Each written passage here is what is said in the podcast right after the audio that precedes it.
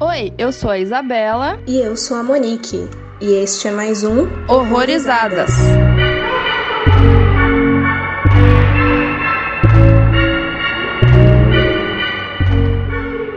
Continuando nosso especial aqui de cinema nacional. E hoje, além da Isa, nós temos um convidado também, o Álvaro de Souza, que é lá do podcast Esqueletos no Armário. Olá, pessoal. Primeiramente, é uma honra ter sido convidado para vir para cá. É, o podcast é uma iniciativa minha, do Luiz e do João. Nós primeiro criamos uma, um perfil no Twitter, com o mesmo nome, Esqueletos no Armário, arroba Esqueletos Gays, porque o Luiz tinha dado essa ideia de criar esse perfil para poder falar sobre terror, já que nós três somos misturados pelo gênero. E a nossa ideia, quando criamos esse podcast, era tipo, falar não só sobre terror LGBT, mas tipo, sobre obras de terror que a gente gosta no geral, mas tipo, talvez talvez analisar por uma vivência queer, ou então, tipo, apenas nos divertir falando sobre isso.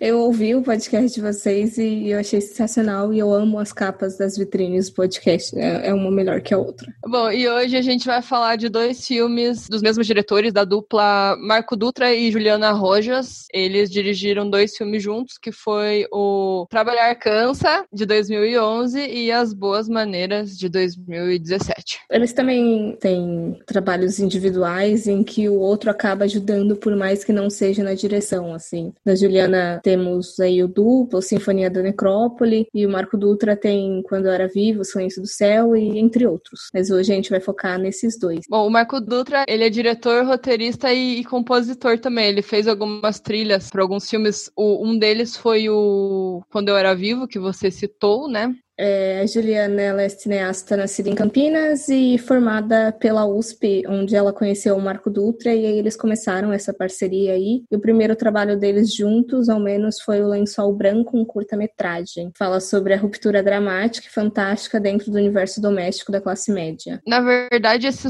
esse curta e o, o outro que eles dirigiram juntos, os dois têm esse mesmo tema, essa alegoria fantástica no universo doméstico da classe média, né, que você comentou, e o outro outro curta, eu não lembro o nome agora, tô tentando achar aqui. É aquele da vampira? É aquele da babá vampira? É, eu tô tranquilo. Isso, eu esqueci. É, eu devia ter anotado ali na pauta, esqueci. Mas é, são esses dois curtas mesmo, que tem essa coisa em comum. E o trabalhar cansa também, né? Que explora bastante essa, essa questão aí da, da classe trabalhadora. Uhum. É, Álvaro, você lembra como que você conheceu o trabalho deles dois, individual, junto? O que que foi? É, eu conheci o trabalho deles lá para 2017, eu acho que foi quando eu comecei a entrar em grupo de cinema no Facebook. E nessa época eu não consumia tanto cinema nacional, mas nesses grupos eles comentavam um pouco sobre, e eu fiquei instigado para conhecer um pouco, porque eu sou fã de terror e né, vou admitir que naquela época eu não conhecia muito do gênero aqui no Brasil. E o primeiro que eu vi foi o Trabalhar Cansa, e depois eu fui atrás dos curtas, que na época ainda não tinha lançado o As Boas Maneiras. E eu fiquei muito encantado pelo trabalho deles, porque eu acho muito bacana a forma como, mesmo quando eles não estão trabalhando trabalhando com terror em si, é, tipo, é o dia a dia que vai sendo invadido por coisas estranhas, por coisas meio fantásticas. E eu acho que os dois trabalham isso muito bem, tipo, tanto juntos quanto individualmente. Uhum. Em Sinfonia da Necrópole eu senti muito isso que você falou. Eu gostei bastante do filme, inclusive. Ah, eu adoro Sinfonia da Necrópole. Eu adoro musicais no geral, então ver o musical brasileiro, eu gostei, eu gostei que, tipo, é um musical que tem coveiros, achei muito bacana isso. Sim,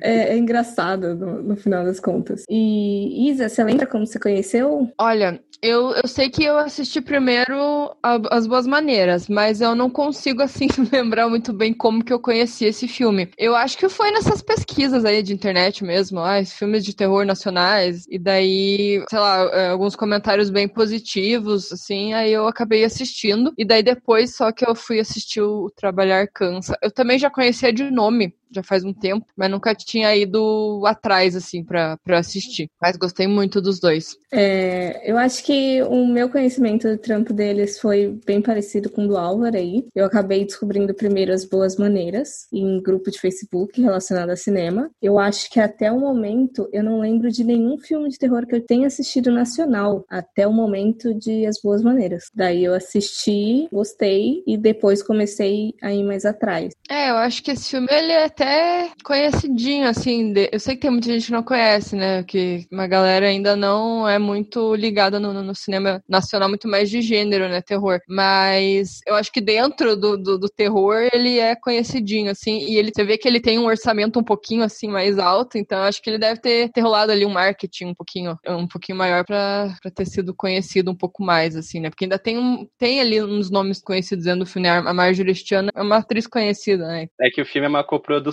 com a França, se eu não me engano. Tanto que o robozinho é de uma empresa francesa, eu acho, o robozinho que faz o bebê lobisomem. Muito fofo aquele bebê, por sinal. Sim.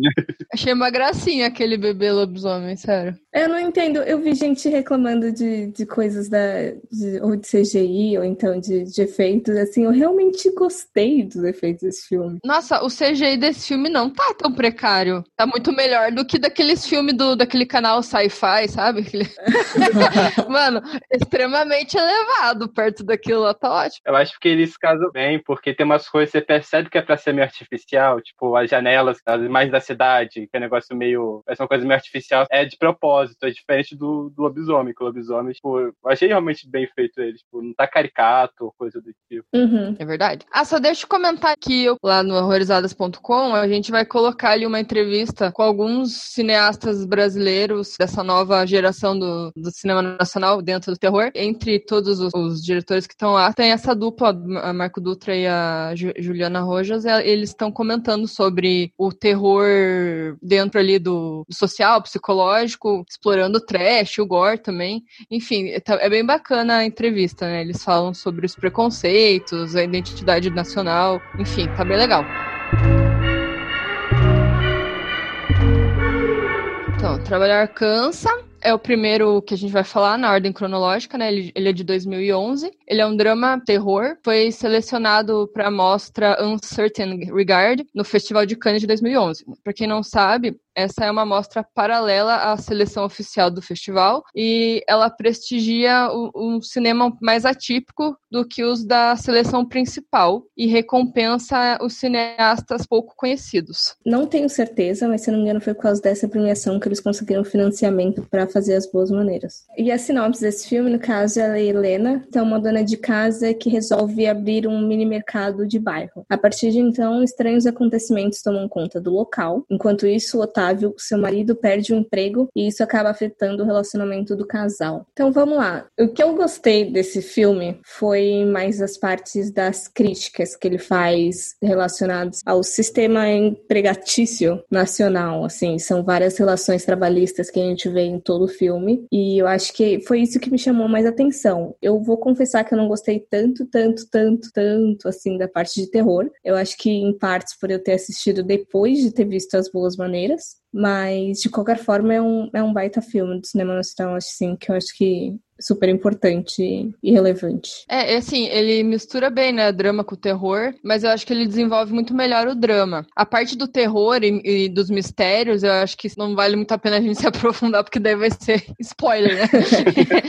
mas assim, aí tem aquela parte que, que a gente não mencionou aqui, que tipo, os, os antigos proprietários do mercado que a Helena alugou foram embora de uma maneira misteriosa, deixaram tudo lá, então daí você fica, nossa, o que será que aconteceu, né? Daí, tipo, meio que instiga, assim, você a saber tudo que, que aconteceu ali antes deles alugarem o lugar. É, então, esse é um filme que eu acho que ele trabalha mais com um certo mal-estar do que necessariamente com terror. Ele tem todo um clima que é muito desconfortável, todas as relações são muito desconfortáveis. Ele bota um certo estranhamento em coisas que são muito cotidianas, e no final isso acaba tipo, meio que se materializando tipo, de alguma forma, que é quando entra a parte, acho que é o terror mais propriamente dito. Porque no resto do filme é muito mais, tipo, como as relações de trabalho são violentas, só que não literalmente, mas tipo, é, as relações entre patroa e empregada, a, o homem que não consegue mais arrumar emprego porque tá desatualizado, é, tudo isso, tipo, que é, é, o terror mais real. Você sente uma coisa errada, mas você não sabe o que, que é direito, sabe? Acho que o filme trabalha muito com isso. Uhum. E é interessante ser levantado isso porque é, me causou meio que essa sensação de que causa aquele incômodo por a gente estar tá vendo, assim, mas são situações que a gente vê basicamente diariamente na, na vida real e, tipo, a gente acaba relevando e, e vivendo a vida, mas quando tá exposto ali, você fica tipo, caralho, isso tá errado, muito errado. Sim. É, eu acho que é bem, acaba levantando bem a identidade brasileira dentro de um, do filme de gênero, né? Porque a gente tá se identificando ali com algumas coisas, ou talvez não a gente, mas outras pessoas vão se identificar com o que tá acontecendo ali, vão ver que tem muitas coisas erradas e que elas acontecem diariamente com várias pessoas. Isso é um ponto positivo pro filme, porque ele conseguiu conciliar bem a parte da ficção ali, que né, não vamos citar, e a parte verdadeira, né, do, do cotidiano de muitos brasileiros. Então eu acho que isso que é um ponto bem, bem positivo dentro desse filme, assim, porque eu acho que é isso que meio que dá certo num filme de terror brasileiro. Você, tipo, não tentar copiar coisas de fora, sabe? Tentar fazer um terror que, com coisas que tem, assim, né? Tipo, que a gente tem dentro do, do Brasil, assim. É, tem uma autora que eu li um texto antes de,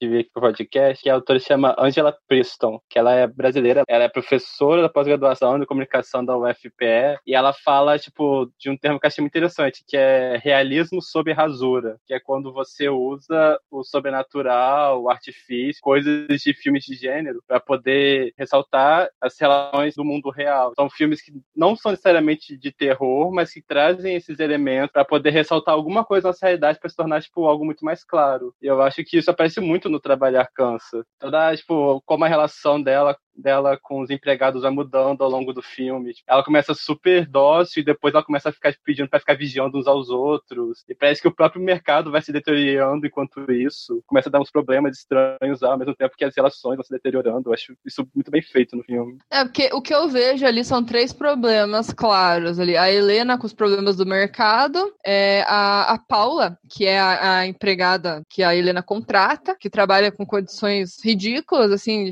e o Otávio É, foi, de, foi demitido depois de anos numa empresa, e aí ele tem aquela dificuldade de arranjar emprego, porque o, mer mercado está super saturado e competitivo, e ele é um cara ali na faixa dos 40 e poucos, então todo mundo sabe que, pelo menos aqui no Brasil, é bem difícil achar emprego depois de uma certa idade. Eu acho legal como o filme trabalha essa ideia de que tipo, todo mundo tá numa posição que pode ser oprimido e opressor ao mesmo tempo, sabe? A Helena, ao mesmo tempo que ela tá oprimindo os funcionários, a família deve sendo oprimida tipo, pelas relações de trabalho também, já que o marido dela é considerado desatualizado no mercado de trabalho atual. É, tipo, ela não tem como pagar melhor a, a empregada porque ela tá com problemas financeiros e o marido também não tem emprego. É tipo, meio que uma bola de neve, né? Ninguém, ninguém tá bem ali. Eu acho que, que isso evidencia muito todos esses contrastes da própria classe média, assim, porque por mais que em partes eles não sejam tipo a classe rica e tal que a gente tem que ir super contra, às vezes eles ainda pregam algumas atitudes, eles ainda agem com algumas atitudes perante os que estão abaixo da, da classe social que não deveria condizer uma vez que de, deveria estar todo mundo no mesmo barco, né? Sim, tá todo mundo na merda nesse filme, na verdade, né? Tipo, não tem não tem ninguém ali muito bem, né? vamos falar a verdade, né? Pra mim, tipo, o que mais saltou logo no começo é quando falam que ela vai ter que dormir no quartinho de empregado, o famigerado quartinho de empregado. Eu acho que o que mais me gerou incômodo realmente foi essa, essa relação Helena e Paulo, assim. E logo no começo também, quando ela vai contratar a Paula, ela fala que no primeiro mês ela não vai pagar porque é de experiência, um negócio assim. Abaixo do mínimo, abaixo do salário mínimo, para trabalhar o dia inteiro, né? Enfim. Caralho, sim, que ódio que deu aquilo. Isso, eu tô falando isso porque você foi recomendada. Ela fala isso também. É, ah, e outra, ah, você não vai ter registro porque eu não posso, e... mas vai ser difícil você arranjar um trabalho com registro sem experiência. Mas é, é muito que. É, parece Parece não, é sistemático isso. Tipo, os empregadores vão, vão criando essa narrativa e, e os, os empregados vão se sujeitando a esse tipo de situação por acreditar realmente que, que isso vai acontecer e continua se perpetuando. É, tipo, é... é, o nosso sistema de trabalho aqui do Brasil é bem, muito complicado, né? Porque é, tem uma cena até que o, um cara lá de, tipo, de uma outra empresa fala pra Paula: ah, você, você tá registrado, agora você existe. Eu acho essa cena fortíssima, ela foi a que mais me marcou. Exatamente. Exatamente. Eu gosto muito da forma como eles usam humor nesse filme, porque, tipo, apesar de ter todo esse clima meio melancólico e de mal-estar, aí tem os momentos tão engraçados que são meio desconcertantes. Tipo, aquela cena do balão na reunião, de, na entrevista de emprego. Aham. Porra, sim.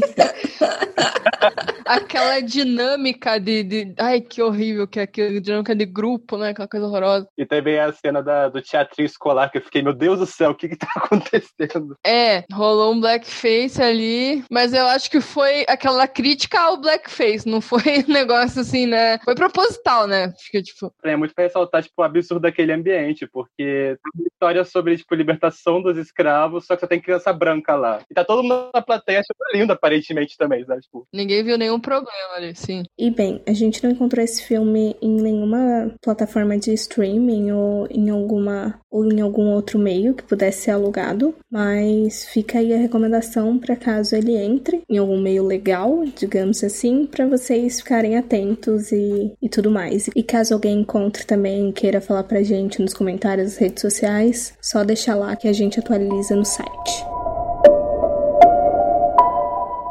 O lugar tá mobiliado com tudo, Otávio. Prateleira, freezer. Eu acho meio loucura a gente se comprometer com uma coisa dessa agora, né? Eu vou fazer isso dar certo. Deixa eu tentar. Vamos para as boas maneiras. Então, esse filme ele ganhou diversos prêmios pelo mundo afora e teve bastante destaque no, aqui no Festival Nacional, o Festival do Rio de 2017, onde ele ganhou melhor filme, melhor fotografia, melhor atriz coadjuvante para Marjorie este ano e melhor filme LGBT e melhor filme pela crítica Free Pass. Bom, a sinopse é assim: Ana contrata Clara, uma solitária enfermeira moradora da periferia de São Paulo, para ser babá do filho que ainda não nasceu. Conforme a gravidez vai avançando, a Ana começa a apresentar comportamentos cada vez mais estranhos. Eu lembro que eu fiquei em êxtase nesse filme por ser, tipo, um filme de terror nacional e sobre folclore brasileiro, né? Então, tipo, por mais que eu não gostasse, eu ia me sentir obrigada a gostar. Mas eu gostei de verdade. Uhum. E esse, ao contrário do Trabalhar Cansa, vai para um lado muito mais gráfico. Eu achei muito legal, assim. Tem umas cenas ali que foi difícil de assistir, assim, porque foi pesado, assim. É, esse foi um filme que eu já tinha visto os outros do Marco Dutra e da Juliana Rojas quando foi anunciado. E quando eu vi o trailer, eu fiquei doido pelo filme. Porque, tipo, ele tem todo um ar meio misterioso no meu trailer. Depois, tipo, mostra que é uma coisa meio, meio fantástica. E ele estreou no cinema da minha universidade. E o cinema daqui, ele é gratuito para estudante. E quando eu vi, nossa, eu surtei tanto quando eu vi esse filme que eu fui umas três vezes ver. tipo, Esse filme é muito bom. e, tipo, o que eu gosto muito nele, tipo, primeiro que eu não esperava que ele fosse, tipo, ser tão. e tão na vibe, tipo, LGBT, sabe? Eu não só esperava isso. Foi me surpreendeu muito. Eu gostei muito de como é retratado, o relacionamento das personagens. Não é spoiler porque ele ganhou o prêmio de melhor filme LGBT, então acho que não é spoiler. E eu acho que o relacionamento delas é muito bem construído, e eu acho que o filme também trabalha muito bem com essa ideia de que, tipo, é um filme de monstro, só que, tipo, é, é um filme sobre pessoas que são vistas como monstros na sociedade. Temos esse casal lésbico e dentro e as, as duas, tipo, a Clara, ela é negra, a Clara é enfermeira é negra, a Ana é uma mãe solteira, as duas são, tipo, oprimidas de formas diferentes. A Ana, o pai cortou relações com ela, as pessoas da cidade natal dela não conversam com ela. A Clara, naquela cena do shopping, tipo, o segurança ficou meio observando ela de longe. A primeira cena, o porteiro pedindo para ela usar o elevador de serviço. E na segunda metade do filme que aparece o monstro em si da história, e eu acho muito interessante a forma como é lidada essa, a forma como o filme trabalha com o monstro. Tem um livro chamado The Revolting Child, de um autor chamado Andrew Scamille, que trabalha com a ideia de que filmes com crianças vilãs são filmes queer porque é muito fácil para o público LGBT se identificar com essa criança. Que é a criança que ela é mal vista pela sociedade, mal vista pela família. Filme tipo, tem uma criança monstruosa, a mãe tentando lidar com a monstruosidade desse filho, tipo, esconder essa monstruosidade e em determinado momento, tipo, esconder e proteger ao mesmo tempo, sabe? Acho que é muito, muito rico nesse sentido. É, mas é aquela hora que você estava falando, né, da- das duas serem oprimidas de maneiras diferentes, tipo, a Ana veio de uma família extremamente tradicional, que, tipo, não aceita é, gravidez fora do casamento, pelo que ela fala ali, então ela foi totalmente isolada da família e dos amigos. E as duas são totalmente isoladas, né? Porque, tipo, as duas são sozinhas. E a Ana, sim, é uma personagem que, que você vai conhecendo aos poucos. Um pouco mais que, até que a Clara. Eu achei que a Clara é bem mais misteriosa, assim. Você não sabe muita coisa dela, assim. Mas a Ana você vai descobrindo, assim, de onde ela veio, o que, que, ela, o que, que ela fazia, enfim, como que aconteceu, como que ela engravidou. Ela vai contando tudo isso aos poucos, assim. Mas eu achei o começo a relação delas muito estranha, no sentido de que a Clara ia só ser babá. Mas daí ela já começou a fazer tudo ali na casa, né? Limpar, cozinhar e tudo mais. Sim. Uhum. Eu lembro que eu estranhei um pouco a relação. Eu acho que por achar que a Ana tava se aproveitando demais da Clara, tipo, da relação dela, da, da relação amorosa delas, eu, eu ainda fiquei com, com um pezinho atrás, assim, sabe? Então, ao mesmo tempo que a Ana parece isso, ela também parece ser muito confiada. Tipo, ela confia muito também na, na Clara em tão pouco tempo, assim, tipo, ela, ah, eu vou te dar a senha do meu cartão para você fazer as compras. Uhum. E assim, da, da parte que, que Álvaro estava falando, é, eu acho que o título em si já, já mostra muito essa parte das duas serem discriminadas em sociedade em diferentes níveis, né? Porque as boas maneiras, tipo, nenhuma delas está seguindo essas coisas que são impostas pela sociedade, tipo, os papéis que elas deveriam cumprir e tudo mais. Ah, o filme, ele, ele tem duas partes, desse, dá, dá pra ver claramente que ele se divide ali em duas partes. Tem muita gente que falou que a, par, a primeira parte já dava um filme bem legal legal, assim, não precisava da segunda parte. Eu não, eu, assim, não é que eu, que eu concordo, mas eu achei muito extenso, assim, principalmente a segunda parte, sabe? Não que foi ruim, mas eu gostei muito mais da primeira, de como se desenvolveu. E tem um contraste muito grande das duas partes, assim, que eu achei muito legal. Dava muito bem pra ser filme 1, filme 2, né? As Boas Maneiras 1, Boas Maneiras 2. Mas eu gostei. É, realmente, o tom do filme muda. Tipo, a primeira parte parece que é mais pro terror e a segunda é mais pra uma fantasia mesmo. É, a primeira parte é muito mais sombria, né? A parte 2 já é mais clara, mas a, tem ali a parte alegre, acho que porque tem muito mais pessoas também envolvidas, então a parte 1 meio que mais solidão, isolamento, aquela coisa sombria, horror. Achei legal que na parte 1 não aparece nenhum homem, são só as vozes dele. Uhum, é verdade. O médico não aparece, não aparece, o porteiro não aparece. Aham. Uhum. Vocês viram alguma coisa deles separarem a direção em parte 1 e parte 2? Porque às vezes é isso, tipo, de um pegar mais a primeira e o outro pegar mais a segunda, sabe? Eu acho que não, nas entrevistas que eu vi. Eu vi uma entrevista deles que comentaram que a ideia era de, de, que a primeira parte é como se fosse um conto de fadas. E a primeira parte seria o castelo e a segunda seria a floresta, dentro da história. O, o tom mudar, acho que faz parte desse conceito dele. Entendi. Eu gosto muito de como, nesse filme particular, eles misturam muito os gêneros. Tem musical, tem terror, tem conto de fadas. Aham, uhum, é verdade. Tem uma parte que é cantada. Tem um momento que a animação também, que eu achei legal. Uhum,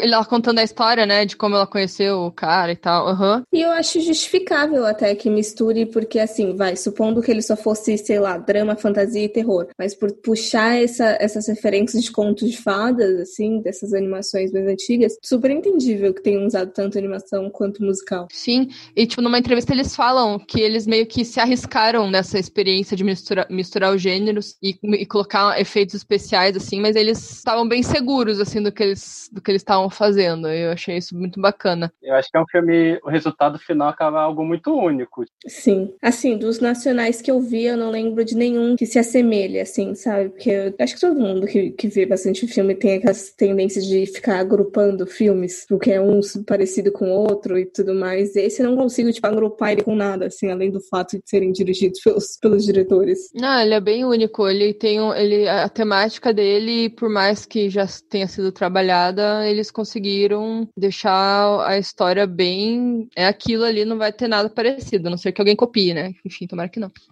Queira fazer uma referência. Não, não vai fazer porra nenhuma, deixa do jeito que tá. É perfeito do jeito que tá. Exatamente. Mas eu achei muito legal a fotografia desse filme, porque ela tem um contraste bem legal, assim, com a periferia e com a cidade grande. Tipo, tem aquela cena que a Clara tá indo pra casa dela, que aparece aquela subida amarela, assim, com a luz amarela. De fundo, assim, aparece os prédios, assim, achei muito bonito, assim. É tudo uns tons meio roxos, azulados. Tem sempre um amarelo também, né? Tipo, um amarelo de um lado e o um azul do outro, assim destacando. Uma fotografia que não é muito naturalista, parece aqueles filmes da Disney antigamente. Bela Adormecida, por exemplo. Sei, dá uma daquelas de, de cinéfila cult doida. Não, porque a paleta de cores desse filme. veio da Adormecida porque a farmácia que a Clara trabalha se chama Aurora. Repararam isso? Não. Nossa, coincidência? Acho que não. é que eu, como eu disse, eu surtei real quando eu vi esse filme. Acho que eu vi todas as entrevistas deles na época também. Eu vi três vezes no cinema, aí quando eu descobri que era no Telecine Play, eu vi outras duas. E é bom você ter puxado aí do, do Telecine, porque esse filme tá disponível ainda no Telecine Play. E naquela história que nem a gente falou no episódio passado, caso vocês não tenham cadastro ainda, tem gratuito aí por 30 dias e Telecine patrocina nós. É, segunda vez que a gente fala do Telecine, hein? Cadê, cadê patrocínio? Olho, nariz, boquinha. Ele é normal? É. Para 20 semanas está até acima da curva do peso. Considerações finais, então. Bom, é, falando um pouco do Trabalhar Cansa, ele é um filme que eu gostei bastante. Eu achei, assim, ele bem instigante. Acho que desperta bastante a curiosidade e tem um final, assim, que eu achei bem inesperado. Talvez seja iludida, talvez, mas eu não tava esperando aquilo. Enfim, eu li algumas pessoas falando que não gostaram da, da, da, atuação dos atores, principalmente da Helena Albergaria, que faz a Helena, inclusive, né? O nome dela é Helena e faz a Helena. Mas eu acho que ela retrata muito bem aquele típico trabalhador exausto, que tá saturado, trabalha pra caramba, ganha pouco e ainda tem que lidar com aqueles problemas familiares. Então, tipo, na cara dela dá pra ver que ela não está feliz e ela tá sempre cansada. E as pessoas estavam criticando que ela não tinha expressão, que ela era uma atriz sem expressão, só que eu falei, nossa, eu achei. Achei, que ela mandou super bem, na verdade. Assim, é, como eu disse, eu gostei de trabalhar cansa pela parte dramática, assim, que eles propõem. É, acho relevante, acho que deve ser visto, faz a gente questionar muito essas, essas relações trabalhistas e tudo mais. É, puxando já para as boas maneiras, um filme importante pra cacete, com o casal LGBT, com essa, todos esses pontos que, que o Álvaro levantou aqui sobre, sobre a infância e tudo mais. Deve rolar bastante identificação. Casal interracial LGBT. Sim, tem essa ainda. E e a questão de, de patroa empregada, né? E eu não sei, eu pretendo acompanhar bastante o trabalho deles, tanto juntos quanto solo. Eu gostei, assim, dos que eu vi. No caso, eu assisti Sinfonia da Necrópole, da, da Juliana, o, o curto duplo também, e do Marco Dutra eu vi quando eu era vivo. E eu gostei muito do, de todos os trabalhos e pretendo continuar acompanhando aí. É, eu gosto muito do trabalho dos dois, tanto juntos quanto separados. Trabalhar cansa é um que eu não me ligo tanto a ele, porque acho tipo, ele é um pouco frio, mas acho que é um filme, sei lá, um filme que é muito instigante. E eu acho que ele trabalha muito bem, tipo, os pontos que ele se propõe a trabalhar, que é as relações trabalhistas e como isso afeta no pessoal, no psicológico do personagem. E as boas maneiras, eu gosto muito de que é um filme eu, como a gente falou, tipo, é um filme que ele é muito único, sabe? Essa forma como ele mistura diversos gêneros diferentes, como ele trabalha com a questão do, do monstro. Acho que é um filme que, mais que um filme de terror, acho que é um filme que é muito bonito também, tipo, um filme que eu achei muito emocionante. E acho que são dois filmes muito bacanas pra se conhecer, não só o trabalho dos dois, mas o cinema terror nacional no geral. Tipo, acho que é muito interessante. Bom, eu gosto mais de As Boas Maneiras. Acho que ele é um filme muito mais bonito visualmente e a história também. O Trabalhar Cansa realmente é um pouco mais frio, mas eu acho que dentro do, do, que, do que ele podia trabalhar, ele, ele cumpriu ali o que ele queria. E eu gostei, a parte do terror eu gostei, mas como eu tinha comentado até em off, eu acho que ele foi para um caminho que. Ele tentou te mostrar um, um negócio que não era e foi para outro caminho. Eu me senti um pouco enganada, na verdade. Sei lá, ele meio que te faz pensar que é um negócio, mas não é. Não que isso seja negativo, pode ser que para algumas pessoas seja legal isso, mas meio que soou para mim como uma, como uma enrolação, talvez, mas talvez não seja, né? Enfim. É, só que eu, eu prefiro muito mais o, o As Boas Maneiras. E foi acho, dos primeiros filmes nacionais de terror que eu vi, eu acho. Não foi o primeiro, mas tá dentro ali do, dos primeiros. E eu gosto muito dele. E é importante, se vocês forem ver, é, é melhor assistir Trabalhar Cansa primeiro. É. E depois as boas maneiras para não sofrer essa influência aí. É isso mesmo. Sim. Então, o episódio fica por aqui. Mas antes, agradecer aqui a Álvaro por ter aceitado o convite, ter vindo aqui falar um pouquinho de cinema nacional com a gente. E fala aí como é que é os nicks nas redes, como é que a gente pode encontrar o podcast de vocês. Nosso perfil no Twitter é esqueletosgays O nosso podcast Escritos no Armário está disponível no Spotify. Sai um episódio todo domingo. Eu, além de participar do perfil do podcast, escrevo também para o site Neconome Conversa. E eu tenho um blog chamado Babadook Gay, que eu falo de filme de terror lá também. E fala do, das nossas redes, então, Isa. Bom, galera, é, nós temos o Twitter, que é o Horrorizadas PC, o Instagram, que é o Horrorizadas Podcast. Agora a gente tem um blog dentro do site horrorizadas.com, que é horrorizadas/blog. E é isso, estamos aí. Qualquer coisa é só pesquisar, parem de ser preguiçosos e é isso. E obrigada de novo, Álvaro. Muito obrigada, Álvaro, pela participação. Esperamos outros, outros podcasts aí pra conversar. Eu agradeço. Tchau, galera. Valeu. Falou.